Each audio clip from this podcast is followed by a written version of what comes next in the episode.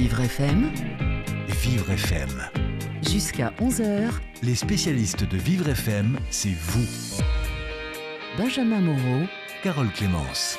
Bonjour Carole. Bonjour Benjamin. Aujourd'hui, dans votre émission Association Solidaire, nous allons évoquer un vaste sujet, celui des aidants familiaux. Et oui Benjamin, ils sont 8 millions d'aidants familiaux Ah oui, même. en France, des particuliers qui aident leurs proches au quotidien. Et 4 millions et 400 000 d'entre eux aident un parent vieillissant. Plus spécifiquement, euh, c'est à eux que nous allons consacrer cette émission de 10h à 11h. Et c'est d'eux euh, donc nous allons parler. Euh, Ces aidants ont besoin eux-mêmes d'être aidés, choyés, conseillés. Euh, Il y a trois ans, une enquête menée par l'Association française des aidants euh, déclarait, montrait que 63,5% des répondants à cette enquête euh, avaient des douleurs physiques depuis qu'ils étaient aidants. Donc c'est beaucoup, il y a beaucoup de problèmes, euh, beaucoup de problèmes au niveau physique, au niveau euh, psychologique, au niveau mental. Il y a beaucoup de choses à faire pour aider ces aidants. Et Annie Devivi, spécialiste de la question, leur consacre un guide. J'aide mon parent à vieillir debout, devenir aidant en 10 conseils pratiques aux éditions Chroniques Sociales. Elle est avec nous ce matin pour nous en parler en compagnie de Florence Leduc. Florence, présidente de l'AFA, l'Association française des aidants. On ne dit pas AFA, on dit Association française euh, des aidants. Et elles à nos questions. Comment aider un proche vieillissant, quelles erreurs ne pas commettre, y a-t-il des limites à ne pas dépasser, et bien d'autres jusqu'à 11h sur Vivre FM. Elles pourront également, ces deux invités, répondre à vos questions si vous les posez maintenant, à partir de maintenant, au 01 40 09 68 20. Les spécialistes Association Solidaire. Sur Vivre FM, avec Carole Clémence. Annie de Vivi, bonjour. Bonjour. Bonjour Annie. Alors vous êtes fondatrice d'agevillage.com, un site d'information pour les seniors et les aidants, on en parlera tout à l'heure. Euh, vous avez euh, également initié des formations Humanitude, on en parlera peut-être tout à l'heure. Vous êtes euh, l'auteur du guide pratique, euh, du guide J'aide mon parent à vieillir debout aux éditions Chroniques Sociales et euh, vous êtes spécialiste de l'aide aux aidants familiaux, de l'aide aux aidants familiaux euh, qui sont en situation euh, euh, de, qui ont des proches vieillissants, plus Voilà. spécifiquement, Mm. puisqu'il y a beaucoup d'aidants familiaux et, et là, on, va parler dans cette émission euh, des- de, ceux qui sont, qui sont âgés, euh, des seniors. Et puis vous êtes accompagnée de Florence Leduc. Bonjour Florence. Bonjour Florence. Florence, vous êtes la présidente de l'AFA, l'association l'AFA, on ne dit pas AFA, l'association française des aidants. Vous en êtes la présidente. Euh, Vous êtes euh, également euh, aidante familiale vous-même.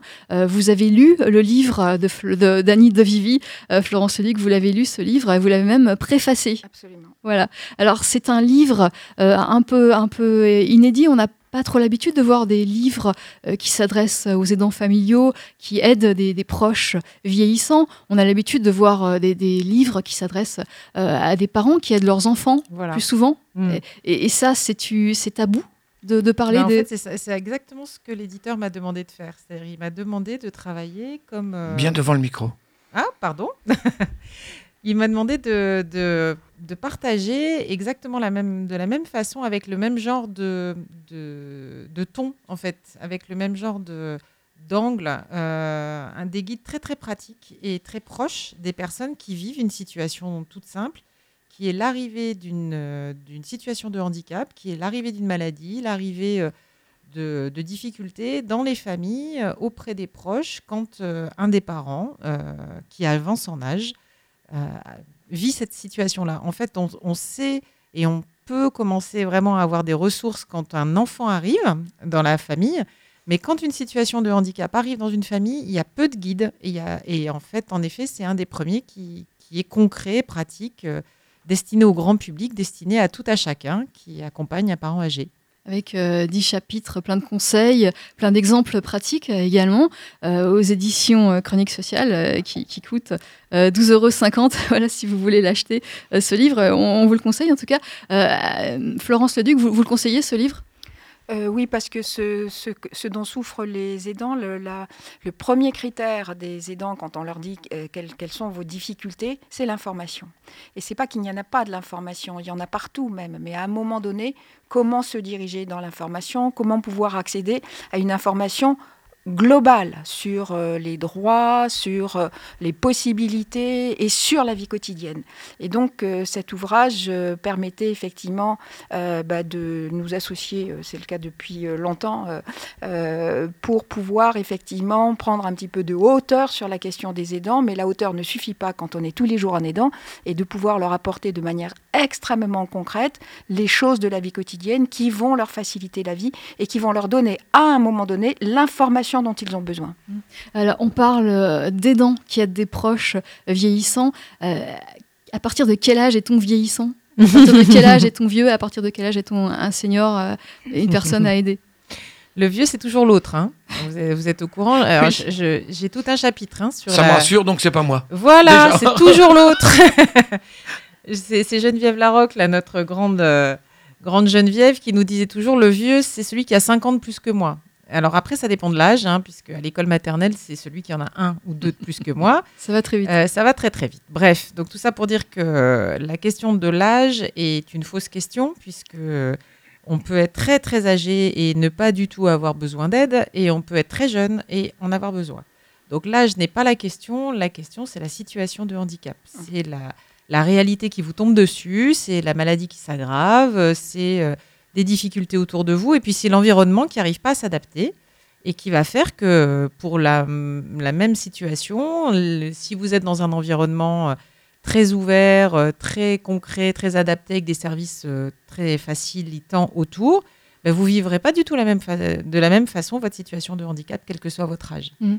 Et il se trouve que le vieillissement aggrave aussi la question des liens dans les familles, de, de la place des uns et des autres dans la famille. Et puis un autre gros sujet qu'on aborde, c'est le sujet de l'argent. Parce que euh, quand on est en situation de handicap, quand on est plus âgé, on n'a pas les mêmes niveaux d'aide aujourd'hui que quand on est plus jeune. Et euh, la réalité, c'est que notre société a, fait ces choix-là et qu'il faut vivre avec. Il faut vivre avec tout ça, il faut oser parler de tout ça parce qu'autrement, cette réalité-là, elle s'impose à vous et elle peut s'imposer brutalement en- dans l'urgence. Et là, c'est pas facile à vivre, ça peut être très violent. Euh, je reviens sur des questions de définition. Euh, euh, la dépendance, c'est pas une fatalité lorsqu'on a 80, 90 ans? Non, non, les, les, les, les gens qui ont plus de 80 ans aujourd'hui, il y en a plus de 8 sur 10 qui vivent très bien, qui vivent avec leur pluri-mini-handicap. Alors, ils courent beaucoup moins vite que quand ils avaient 20 ans, ils entendent souvent moins bien, ils voient moins bien. N'empêche que, voilà, ils bricolent, ils bricolent leur vie tranquillement. Il y en a encore qui conduisent, hein, Et il d'ailleurs. y en hein. a plein qui Ouais. conduisent. et heureusement, parce que euh, comment faire pour être autonome, euh, libre et, et vaquer à ses occupations euh, quand on est dans des environnements où on a vraiment besoin de sa voiture? Donc non, non, la, question de l'âge, c'est pas la question. La question, c'est la situation de handicap et l'environnement qu'il y a tout autour. Alors, une autre question de définition, une petite définition. On parle d'aidants familiaux qui s'opposent aux aidants professionnels. À partir de. Non, vous me dites non, Florence? Alors les professionnels sont des, sont des professionnels, ils sont des intervenants professionnels. Et la bonne idée, c'est de ne pas mélanger le terme d'aidant, qui aujourd'hui est officialisé euh, dans, dans un certain nombre de textes et de lois, qu'on appelle aujourd'hui proche aidant. Et aidant familial est un terme qu'on utilise également, puisqu'il permet à des proches, à des parents généralement, dans le cadre de la loi, la fameuse loi handicap du 11 février 2005, de pouvoir obtenir un dédommagement. Et donc c'est celui-là qui s'appelle aidant familial. Et, et je me permets euh, d'intervenir là-dessus parce que c'est très important que nous sachions de, de, de quoi et de qui nous parlons. Effectivement. Donc aujourd'hui, la bonne idée, c'est proche aidant, c'est celle qui est dans les textes, et c'est aidant familial quand on est dans cette situation généralement de parents accompagnant son enfant et pouvant bénéficier d'un dédommagement. D'accord. Euh, donc, euh, proche aidant et aidant familial, euh, ce- c'est une personne qui aide au quotidien, forcément. Il y a forcément euh, une notion de. Ben, on, on démarre, on démarre le livre, je démarre le livre avec un test, justement. Euh, Est-ce que vous êtes un aidant A, un aidant AA ou un aidant AAA voyez? Plus, plus, plus. En fait, ce qu'on montre, c'est qu'on est tous aidants. D'accord? On est tous, à moins de vivre euh, vraiment très isolés euh, dans, dans le monde, mais on est tous plus ou moins proches de quelqu'un qui a besoin d'aide. Donc, de manière ou d'une autre, on, a, on, apporte, voilà, on apporte son aide, on écoute, on soutient de manière plus ou moins longue, plus ou moins intense. Et en fait, quand arrive une situation de handicap avec un parent notamment, là, la situation va commencer à s'intensifier. Et plus vous allez vivre de la de l'aide régulière, quotidienne, de plus en plus concrète, physique, administrative euh, et, et pratique, eh bien plus vous allez vous rendre compte que là, vous changez presque de statut. C'est-à-dire que vous passez d'un accompagnement et d'une aide de- évidente et naturelle, on va dire, à quelque chose de beaucoup plus dense. Et là, euh, là, il va falloir se faire aider et rapidement. On va faire une pause, Benjamin. Absolument. On va faire une pause du côté de Mon Action Solidaire. Alors, Mon Action Solidaire, euh, ce sont des initiatives qui ont été primées par le CIRP. Anne-Lise Farcoa s'est intéressée à quelques-unes d'entre elles, de, de ces actions. Euh, je vous propose l'action solidaire du jour. Lorsqu'on est atteint de troubles cognitifs et mentaux, il est souvent compliqué de gérer seul un emploi du temps. WatchHelp est une application qui favorise l'autonomie de toutes ces personnes. Bonjour Estelle Ast. Bonjour. Alors vous êtes la dirigeante de WatchHelp. Concrètement, de quoi s'agit-il? Alors concrètement, il s'agit d'une application euh, donc destinée à favoriser l'autonomie des personnes atteintes de troubles cognitifs et mentaux. Et cette application a la particularité de fonctionner avec une montre connectée. Donc le concept, en fait, le but est de créer des, séquentiels, donc des consignes que l'on va programmer et qui vont s'envoyer euh, directement sur, euh, sur la montre pour guider la personne sur des actes du quotidien euh, qu'elle ne ferait pas spontanément d'elle-même. C'est-à-dire qu'il faut que la personne garde la montre jour et nuit. Alors la nuit, non, pas nécessairement. La nuit, il est plutôt même conseillé de, de l'enlever, de la, de la recharger, tout simplement. Mais, euh, mais voilà, c'est oui, il suffit de la porter toute la journée, comme euh, ça reste une montre classique, hein, c'est une montre connectée.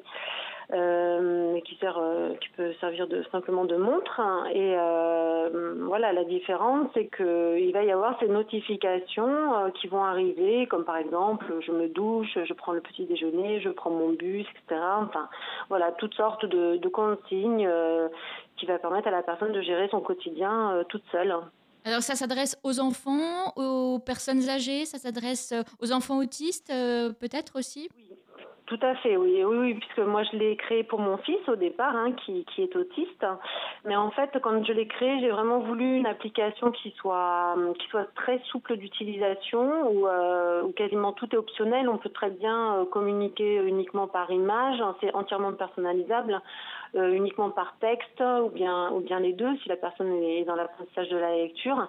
Donc en fait, cette application est vraiment destinée à, à tous les troubles cognitifs de manière générale. hein. donc euh, c'est très large. hein. Ça peut être une personne trisomique, euh, une personne euh, au début de la maladie d'Alzheimer. euh, voilà, c'est c'est vraiment très. Ça, ça- c'est destiné à tout le monde. hein. Alors j'imagine que c'est une application qui doit soulager énormément les familles et même les professionnels hein, dans, les établissements. Est-ce qu'elle est disponible cette application? Est-ce que la montre, euh, est-ce qu'on peut trouver euh, la montre euh, à- maintenant ou est-ce que c'est juste à, à l'état de projet? Non, non, non, ça existe déjà depuis un moment. Ça fait un peu plus d'un an qu'elle existe euh, sur Android et elle est disponible sur Apple depuis le début de l'année, hein, depuis le mois de janvier. Pour ce qui est des montres, euh, en fait, c'est très simple. hein. L'application, elle est, euh, elle est compatible avec toutes les montres Android Wear, hein. donc c'est le système d'exploitation. Donc ça veut dire qu'il y a une dizaine de modèles aujourd'hui sur le marché qui, euh, sont compatibles et elle fonctionne aussi avec toutes les Apple Watch. Voilà. Donc il y a sur le site internet, il y a la liste exacte de toutes les montres qui, fonctionnent avec mon application et on les trouve très très facilement sur internet ou dans les magasins spécialisés. Et alors vous, concrètement, euh, votre fils, il l'utilise euh, régulièrement? Tous les jours, ouais, tout à fait. Ouais. Et ça, ça, ça- le, ça le rassure, ça le libère, ça le tranquillise. euh, c'est euh, qu'est-ce que c'est C'est- un, un compagnon pour lui? C'est quoi? Ah oui, oui, c'est- complètement un compagnon. On va dire que, en fait, euh, WhatsApp est vraiment tombé au bon moment puisque c'est, je l'ai créé à une époque où Alan commençait à rentrer dans l'adolescence, donc il en avait clairement marre euh, d'avoir maman tout le temps sur le dos. Euh, il avait pris conscience de sa différence et il le vivait pas spécialement bien. Donc il avait ce, ce, cette envie, voilà, d'être, euh, d'être plus autonome. Ça lui donne confiance, ça lui prouve qu'il arrive à faire plein de choses euh, au quotidien, voilà, euh, sans, sans aide extérieure et euh, ça me tranquillise. Déjà, ça me rassure pour l'avenir, hein, puisque Alan, c'est du coup, sait faire de plus en plus de choses euh, tout seul, hein, donc ça, c'est super rassurant. Ça me permet de souffler parce que bon, euh, gérer un enfant autiste au quotidien, c'est c'est très très prenant, très fatigant. Et euh, bah, du coup, moi, ça me permet aussi de pouvoir euh, un petit peu souffler, quoi. Ah, Merci beaucoup, Estella, de nous avoir présenté WatchHelp, qui est proposé par l'OCIR. Avec plaisir, merci. Merci Annelise Farquhar pour euh, cette nouvelle action solidaire. Euh, chaque jour une action solidaire hein, sur Vivre FM euh, ou bien en podcast. De toute façon, vous pouvez les retrouver ces actions solidaires sur vivrefm.com. La question des aidants familiaux, comment les aider? Deux invités sont avec nous. On va continuer à, à répondre justement à cette question. Si vous voulez vous-même poser les questions à notre invité, si vous voulez témoigner, n'hésitez surtout pas. 01 40 09 68 20. Jusqu'à 13h, Vivre FM, c'est vous Benjamin Moreau. et Carole Clémence. Comment aider les aidants? C'est la question que nous nous posons ce matin avec nos deux invités, avec euh, Annie de Vivi, qui a créé H Village et surtout qui vient d'écrire un livre J'aide mon parent à vieillir debout. Je crois que c'est comme ça que ça s'appelle. Ou si je me suis un petit peu trompé, euh, n'hésitez pas à lancer la claque tout de suite. Florence Leduc est aussi avec nous. Elle est la présidente de l'association française des aidants, Carole. Exactement. Alors, dans votre premier chapitre, vous parlez des idées fausses, des idées euh, qui sont négatives euh, pour, euh, pour les, les, seniors, les personnes qui vieillissent. Comment aider au mieux ces personnes en luttant contre ces idées? Quelles sont ces idées? Voilà, le principal piège, c'est l'agisme. C'est-à-dire, c'est le fait de penser que parce qu'on est âgé, on devient incapable, on devient immature, on devient forcément malade, on devient forcément euh, quelqu'un qu'il va falloir euh, soutenir euh, toute la journée. On retombe en enfance? Voilà, on devient le parent de son parent, enfin tout ce genre de, de- de bêtises. Et euh, la réalité, c'est qu'on n'est jamais le parent de son parent. La réalité, c'est que l'autre, c'est l'autre, et que sa réalité, c'est la sienne. La nôtre, c'est la nôtre. Il faut être capable de temps en temps, et même de manière urgente, de se poser. De se poser, de se parler, et quand ça déraille, d'appeler de l'aide et d'appeler des médiateurs, d'appeler des professionnels pour essayer de mettre de au clair tout ça. Il ne faut pas rester seul. Voilà. Euh, mais les professionnels, ça coûte de l'argent. C'est Eh Oui, oui. ça coûte de l'argent, mais parfois pas. C'est-à-dire qu'il y a des gens très bien qui s'appellent des médecins, vous voyez, des, des gens qui sont des médecins traitants, qui euh, qu'on qu'on ne sollicite pas suffisamment sur ces questions, mais qui en même temps, euh, de leur côté, ont du mal à, encore euh, positionner la- les dents autour de la personne aidée. Donc on a tout ça à, avancer. hein. On n'est pas, on pas arrivé au bout, euh, loin de là. La question de, de l'aide, la question de l'aidant n'est pas encore une évidence. Et c'est pour ça que cette année, d'ailleurs, la question de la santé, la santé de l'aidant, ce sera le thème de la Journée nationale des aidants le 6 octobre. Florence? Euh, sur, cette, euh, sur cette question, donc on vient de parler de la, santé des aidants.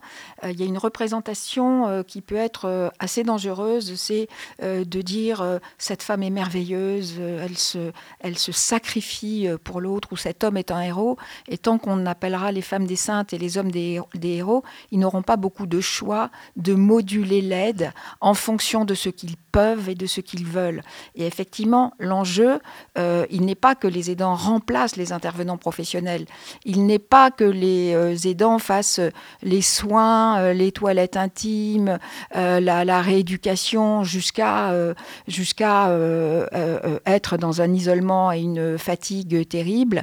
Et donc, il faut faire extrêmement attention parce que dans sa mani- cette manière de dire aux gens qui sont merveilleux, il n'y a plus de marge de manœuvre pour qu'ils puissent être ce qu'ils sont. Et en tant qu'aidant, euh, et aussi, il faut faire attention justement à ne pas dépasser ses propres limites. C'est ça aussi Voilà. Ben, il faut les connaître, du coup, et il faut euh, accepter. C'est pour ça que euh, comment aider les aidants, ben, c'est les accompagnements collectifs et les accompagnements individuels pour déterminer pour soi-même ce que l'on peut et ce que l'on veut. On sait que si on va au-delà, ça peut se passer très mal. Et comment savoir euh, ce que la ce que la personne âgée, ce que son proche euh, vieillissant euh, peut faire ou, ou ne peut plus faire, euh, comment savoir jusqu'où on doit l'aider?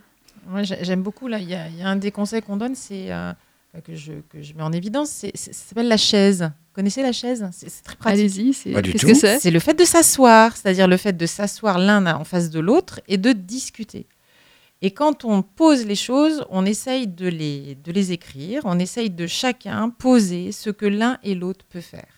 En partant d'un regard qu'il faut absolument essayer de changer, c'est pour ça qu'un des chapitres s'appelle Changer de lunettes sur le, sur le vieillissement, c'est-à-dire d'accepter de regarder l'autre comme quelqu'un de compétent, de capable, de citoyen, de libre et d'égal à moi-même jusqu'au bout. Donc ça veut dire qu'il faut se forcer quand même, hein, quand on a tous ces stéréotypes, euh, tout cet agisme qui nous colle à la peau, bah, d'essayer vraiment de regarder son proche comme soi-même et de d'avoir une attitude d'adulte à adulte avec lui. Euh, Vous parlez dans votre livre euh, de demander l'aide du médiateur familial en Ouais. gérontologie. En fait, on le connaît très mal, lui. Euh, le médiateur, c'est une évidence de plus en plus dans les familles quand un crash arrive, du genre un divorce, ou du genre euh, une, une maladie grave pour des enfants, ou des choses comme ça. Le, le médiateur aussi, on fait appel à lui quand on a un, problème euh, contractuel ou quand on a des problèmes difficiles avec les voisins ou des choses comme ça. On n'y pense pas sur la question de, euh, de l'aide familiale, de la médiation familiale, notamment quand on a des maladies neurodégénératives qui arrivent dans les familles. Or, on a vraiment parfois besoin de se mettre autour d'une table, de poser les choses, et notamment de poser les questions d'argent, hein, sur les enjeux qu'il va falloir, les, les arbitrages qu'il va falloir faire pour faire appel à des services. Et quand, la tension est extrême et qu'on n'arrive pas seul, euh, entre nous, en- entre, dans, dans le conseil de famille, à se dépêtrer d'une situation, faire appel à un médiateur familial. Il commence à exister des médiateurs familiaux spécialisés en gérontologie. C'est pas encore une, euh, pas encore partout sur les territoires, mais c'est une, situation qui, avance. Ça se développe. Euh, comment faire appel à, à ce médiateur? Où le trouver? Alors déjà, il faut, absolument en parler avec son médecin. Déjà, Euh, enfin, les, gens qui sont de la partie médicale sont des alertes et sont des, professionnels qui ont encore une certaine aura sur euh, la situation. Donc déjà, eux, ils peuvent dire attention, là, on est, on arrive en situation de crise, il va falloir faire quelque chose. Et il y a des clics, des centres locaux d'information et de coordination qui les connaissent. Il y a aussi les mairies, les centres euh, communaux d'action sociale. Vous avez des réseaux, vous avez des, des associations de malades, des associations de- d'aidants qui peuvent vous orienter vers ces professionnels-là. Nous, en tout cas, sur H Village, on, on les répertorie. Et on redonnera euh, votre, euh, votre contact.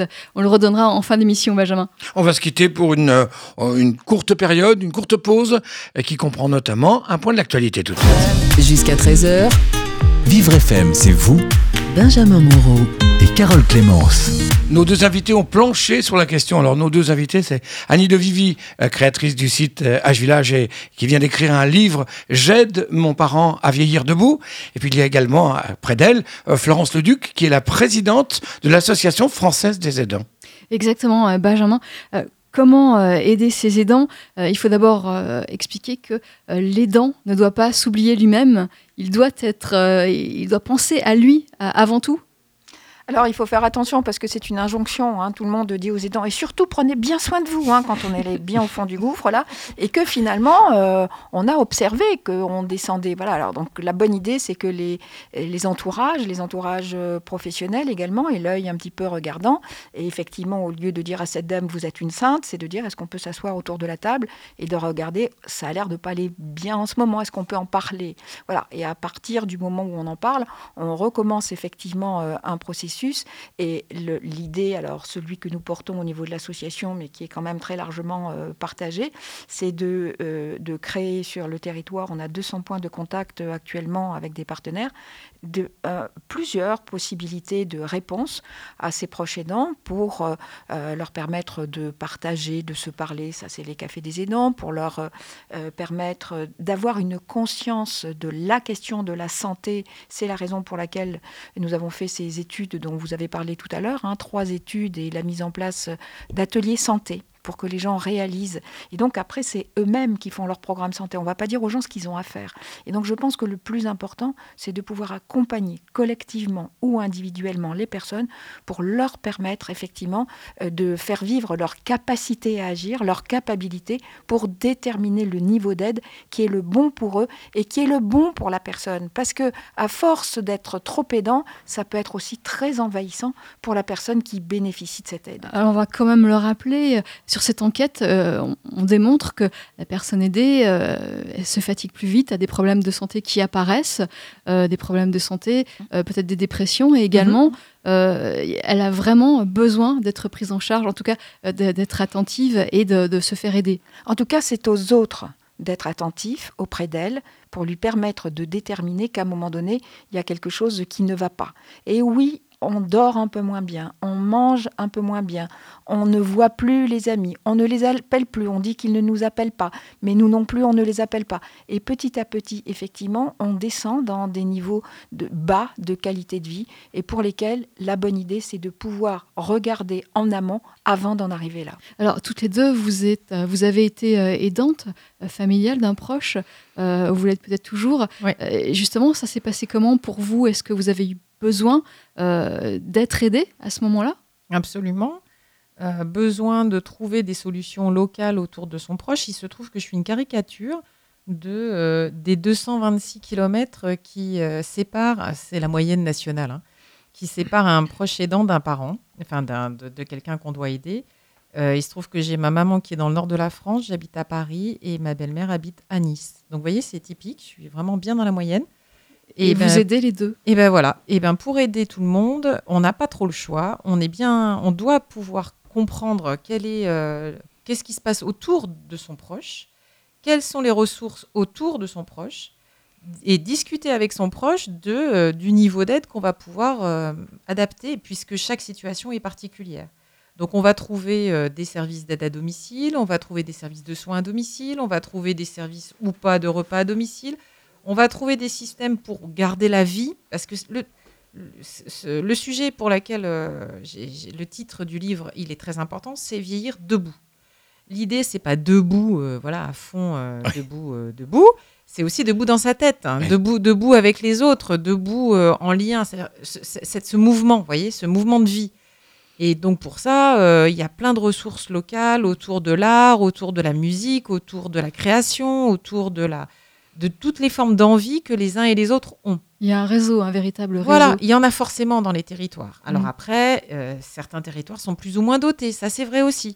D'où le fait que plus on sera nombreux à se battre pour euh, augmenter en compétences les territoires, plus on sera rassuré de la façon dont les choses vont bien se passer. Et je vais refaire le lien avec la question du label Humanitude, parce qu'il se trouve que pour ma belle-mère, à Nice, on a un établissement, il y a un établissement qui est labellisé dans le coin. Eh bien, je me suis beaucoup plus rassurée pour elle, parce que je sais que s'il se passe quelque chose de, difficile et si brutalement euh, la, situation s'aggrave et où elle doit rentrer dans un établissement euh, plus médicalisé, je sais que là, il y a une réponse où les professionnels sont vraiment euh, au top. Pour ma maman, c'est pas tout à fait la même chose, parce qu'il se trouve qu'en plus, elle veut rentrer dans l'établissement où elle a travaillé et où j'ai été élevée, où j'ai grandi. Et bah, c'est pas une situation très réjouissante, là où elle est. Conclusion, on a commencé à bosser avec eux et on se donne là 2-3 ans pour essayer d'améliorer la situation. Parce que ces formations euh, Humanitude sont destinées aux professionnels euh, pour les aider à, à mieux, euh, Accompagner. à mieux accompagner monter en personnes. compétences, acquérir des techniques, réfléchir à ces pratiques pour pouvoir vraiment proposer un prendre soin qui permette de vieillir debout. Eh bien, donc pour ça, euh, ça va prendre quelques temps hein, pour, euh, pour renverser un peu la tendance.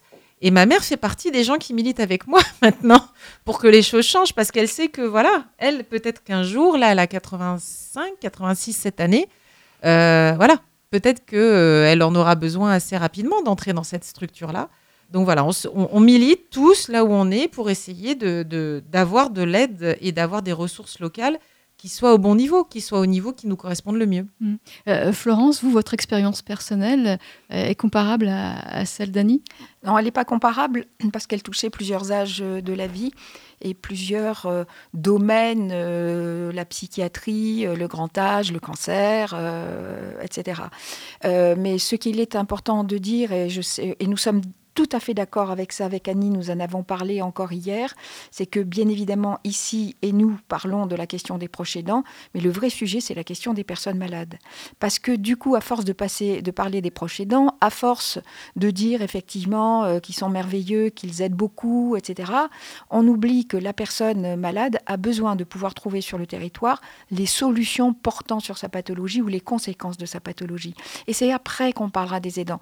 Il ne faut pas mélanger les sujets Et il faut surtout pas que la préoccupation qui se démultiplie aujourd'hui, et c'est tant mieux sur la question des aidants, se fasse en lieu et place du droit des personnes malades de pouvoir accéder aux solutions qui sont requises par leur état de santé et les conséquences qui sont parfois des conséquences handicapantes. Mmh. Alors je voulais juste qu'on cite, avant de terminer cette troisième partie, euh, les maisons de répit que, Mhm. que vous avez créées. C'est vous qui les avez créées Non, non, on les a pas créés, on les, on les répertorie. C'est-à-dire que partout maintenant sur les territoires, vous avez des plateformes de, répit qui se, qui se créent, des plateformes territoriales d'appui.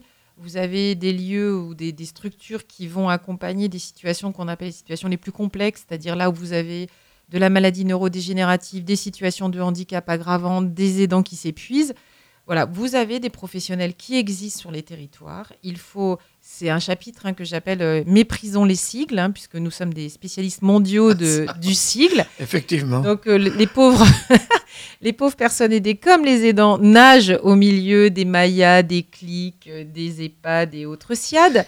Donc euh, voilà, on, on essaye de les décrypter pour aider à ce que chacun se pose, regarde dans nos annuaires, regarde les solutions qui existent, se rapproche d'elles et tricote leur réseau d'aide locale. On continue, Benjamin, juste Ouais. après une pause. L'insoutenable lourdeur des lettres. Effectivement. On continue bien sûr à parler des aidants avec vous deux, euh, Annie de Vivi, avec euh, Florence Lauduc également. Euh, Après une pause sur Vivre FM. Jusqu'à 13h, Vivre FM, c'est vous Benjamin Moreau. Et Carole Clémence. Nous le savons bien sur Vivre FM, les aidants ont besoin d'être aidés. Nous ne sommes pas seuls à le savoir et à en parler. Euh, Nos deux invités également, Annie de Vivi, créatrice du site H Village et qui vient d'écrire un livre J'aide mon parent à vieillir debout, et Florence Leduc, qui est la présidente de l'Association française des aidants, Carole. Et oui, et Annie de Vivi, vous nous parliez euh, il y a 30 secondes en antenne de, de l'agisme, l'agisme qui, qui explique selon vous euh, le manque euh, de, de considération qu'on a, qu'ont les professionnels de santé euh, envers euh, les personnes âgées, envers l'aide qu'ils pourraient euh, leur apporter et qu'ils ne font pas par, par agisme, par, par défaitisme, c'est ça? Ben, en fait, on, l'a intégré individuellement et collectivement, y compris les personnes âgées l'ont intégré. Hein, Int- intégrer le fait que quand on vieillit, quand on devient très vieux, ben, on, est relégué, on est à la retraite, on est dans, dans des lieux de retrait. On, est, on, se met en situation de plus en plus éloignée du cœur du réacteur, on va dire. Et en fait, ça, c'est une réaction qui est dangereuse parce que euh, on oublie qu'on a des droits, on oublie qu'on a des devoirs les uns envers les autres. On n'a pas plus ni de droits ni de devoirs, quel que soit notre âge, mais on a le droit de les défendre. Et derrière, toute la chaîne de l'accompagnement doit pouvoir monter en compétence, d'autant que c'est quand même la première fois dans l'histoire de l'humanité qu'on va vivre cinq générations les unes à côté des autres. En fait, c'est ça le bouleversement, c'est qu'on n'a pas encore bien compris que voilà, on n'était plus trois générations à, à s'entraider, on n'est plus quatre générations à s'entraider, on est cinq générations à s'entraider. Ça veut dire qu'on va devoir bouger les lignes, qu'on va devoir apprendre autrement et qu'on va devoir imaginer des euh, relations qu'on n'avait pas avant. Voilà, Et qu'est-ce que vous suggérez vous-même? Eh ben, ce qu'on suggère, c'est une société pour tous les âges. Ça fait quand même un moment que euh, les, les politiques européennes, notamment, y ont travaillé. Ça veut dire ce qu'on suggère, c'est que chaque territoire évalue et regarde toute l'offre qu'il a et qu'est-ce qu'il propose à toutes les populations, quel que soit leur âge. Et que chaque territoire réfléchisse à la façon dont il gère la culture, les droits, le transport, l'habitat, l'argent, tout. Tous les sujets doivent pouvoir sa- s'envisager de 0 à 20, 20, 30, 20, 20, 40, 40, 60, 60, 80, 100 et 100 et plus. Ça veut donc dire que euh, quand on a 100 ans, qu'est-ce que je fais? Comment je- comment j'agis? Où est-ce que je peux vivre? Avec qui je peux vivre? Quels sont les services dont je peux euh, bénéficier ou pas? Vous voyez ce que je veux dire? Et en fait, il se trouve que si on aide celui qui a 100 ans et plus avec une maladie de- neurodégénérative, en fait, on va aider celui qui en a 20 et on va aider celui qui en a 40 et qui a des gamins et on va aider celui qui en a 60 et qui a un enfant et des parents. Vous voyez ce que je veux dire? On va aider tout le monde. À vous entendre, cette société elle n'est pas utopiste. Non, ça existe. pas utopique. Mais bien sûr que c'est pas utopique. Alors dans votre livre, votre guide, c'est un guide qui donne des conseils, euh, qui explique beaucoup de choses. J'aide mon parent à vieillir debout, devenir aidant en 10 conseils pratiques aux éditions Chroniques Sociales. Euh, Annie de Vivi, vous, vous expliquez euh, plusieurs points, notamment euh, que euh, être euh, aidant familial et travailler, c'est compliqué. Ah, Vas-y. Florence Allez, vas-y. On a commencé en 2009 à, à accompagner des entreprises euh, euh, dans, à un moment donné, cette réalité euh, qui était complètement euh, occultée, que dans l'entreprise, il y a euh, des populations de tous les âges, avec des problématiques différentes, et que s'il semblait normal de pouvoir donner euh, dans les conventions collectives ou les accords d'entreprise des journées de congé à des jeunes parents pour le jour où l'enfant euh, a euh, plein de boutons sur la figure le matin avec euh, 42 fièvres, eh bien, il n'existait pas la même chose par rapport à la population des aidants. Or, aujourd'hui, il y a une réalité qu'il faut vraiment qu'on se dise, c'est qu'il va y avoir de plus en plus d'aidants parce qu'il y a de plus en plus de raisons d'aider. Et c'est quoi ces raisons d'aider? C'est que nous sommes installés dans la longévité, que nous ayons un accident vasculaire cérébral, euh, une sclérose latérale amyotrophique, une maladie d'Alzheimer, un cancer, nous, un accident de la route, un accident de voiture, de moto, nous vivons plus très longtemps avec la maladie et les conséquences de la maladie. Et du coup, qu'on se le dise, on est, on a été ou on sera euh, aidant parce qu'on est concerné plusieurs fois dans sa vie. Et la conciliation avec le travail, c'est aussi, il y a des grosses entreprises qui commencent à l'imaginer, mais de le démultiplier sur toute la France avec les petites et moyennes entreprises et les petits commerces, ça va être difficile. Mais en tout cas, une réalité, c'est que dans les entreprises, il y a beaucoup de gens qui sont des aidants. Et les entreprises commencent à réaliser que on peut en parler, on peut aménager le travail, on peut aménager les horaires, on peut diminuer le nombre de jours de travail, on peut faire ce, dans la négociation ce qui va être bon pour les aidants. Et les entreprises qui sont rentrées là-dedans disent qu'à partir du moment où c'est bien pour les aidants, c'est aussi bien pour l'entreprise.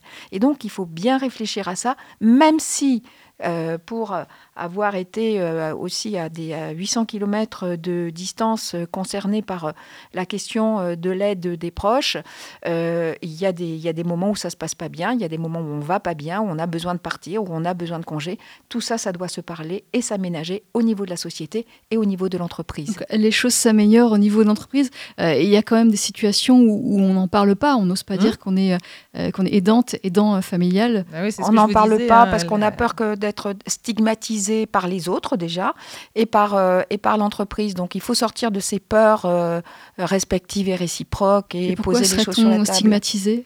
Ah ben parce que on arrive un peu en retard, parce qu'on est en souci, parce que on téléphone plusieurs fois dans la matinée pour voir si l'infirmière est arrivée. Euh, et donc, c'est ce qui se propage comme, euh, comme bruit. Pour autant, dans une des enquêtes récentes que nous avons fait au niveau de l'Association française des aidants, euh, sur un nombre de gens, il y avait 1250 personnes qui avaient répondu à cette enquête. Euh, lorsque les gens sont en activité professionnelle, ils disent qu'ils veulent tout faire pour ne pas perdre leur travail. D'abord, c'est la survie économique. Deuxièmement, c'est se sentir utile, c'est aller à l'extérieur et ne pas rentrer dans le piège du tout intérieur, dans le domicile, en dehors de la scène sociale. Donc, ça a une, une valeur au-delà de de- de l'économique, ça a une valeur qui est très importante de permettre aux gens de concilier les domaines de la vie avec la fonction des dents. Je veux aussi qu'on aborde l'aspect financier. Alors justement sur l'aspect financier, euh, je, je vais, je vais juste compléter. euh, devenir aidant aussi, c'est aussi apprendre. Apprendre énormément de choses, apprendre à, à prendre soin de quelqu'un de compliqué, apprendre à gérer des gens. Et ben mine de rien pour les entreprises, c'est une ressource. Parce que devenir aidant, ça, ça vous fait monter en compétences. Ah, c'est important. Aussi. C'est intéressant, Oui, il faut le mettre euh, en avant. Et oui, Nous, on aime les bonnes nouvelles. c'est une bonne nouvelle. Donc l'aspect financier, euh, lorsqu'on aide son proche, on a souvent besoin de, c'est Oui. c'est coûteux, on a besoin d'aide, euh, d'aide de professionnels. Euh, qu'est-ce qu'on peut mettre en avant? Qu'est-ce qu'on peut faire? Donc la première chose qu'il faut faire, c'est déjà se poser. Se poser en famille pour mettre sur la table tous ces enjeux-là. Mon- Alors évidemment avec la personne concernée, avec les proches, parce qu'on est dans un système aujourd'hui qui fait que euh, la, collectivité va aider sous forme essentiellement de l'APA, l'allocation personnalisée d'autonomie. Elle va aider en apportant euh, et en solvabilisant le- les soins, une grande partie des soins quand même, hein, surtout si on est en maladie euh, déclarée, en maladie longue durée. Mais il n'empêche que nous sommes dans un système qui fait reposer sur la personne et sur ses proches le, plus grand coût en fait hein, de, de l'aide et des services. Donc concrètement, il va falloir se poser pour pouvoir regarder les revenus des uns, les capacités de financement euh, des uns et des autres, regarder combien coûtent euh, les, les services, à quelles aides on peut, on peut se- vers lesquelles on peut se tourner, et faire un bilan de manière à pouvoir se projeter et être capable de, de, de le préfinancer ou en tout cas de l'imaginer. Autrement, ce qui va se passer, c'est que les choses vont arriver, la chute va arriver, l'urgence va arriver, la décompensation va arriver, la sortie d'hôpital brutale va arriver. Et là, il faudra prendre des décisions dans l'urgence et l'épée de Damoclès, elle, euh, peut tomber un peu lourdement sur la tête des gens. Donc vraiment, euh, oser parler d'argent. Voilà. Moi, sur, dans le livre, je dis aux gens, voilà, vous avez droit à tant d'aide, vous avez droit à tant de choses. N'empêche qu'il y aura des restes à charge, n'empêche qu'il y aura des choses à financer. Si on ne les regarde pas en amont, on risque de se les prendre euh, trop frontalement. Alors, il y aurait encore beaucoup de choses à dire. On va euh, diriger euh, les gens vers votre site, peut-être, hvillage.com, un site d'information, euh, Annie de Vivi, et puis le site de votre association, l'Association française des aidants, Florence. Oui, c'est une, c'est un site euh, sur lequel on met beaucoup d'informations, le résultat de nos études et de nos enquêtes, des travaux qu'on peut faire avec euh, les autres associations. Il y a aussi, euh, euh, euh, tout le monde peut avoir accès euh, à une formation en ligne qui est gratuite, euh, dont on vient de faire la première étude d'impact et qui nous raconte vraiment comment les gens, ben, sur les questions euh, euh, justement de la conciliation entre la vie professionnelle et la fonction des dents, y trouvent leur compte. Donc, allez sur ce site également. Merci à vous deux. Il est l'heure de, de Eh conclure oui, cette émission. Et votre livre, effectivement. Je rappelle le Annie titre de votre livre, Annie Vivi, J'aide mon parent à vieillir debout aux éditions Chroniques Sociales. Merci à vous deux, bonne journée.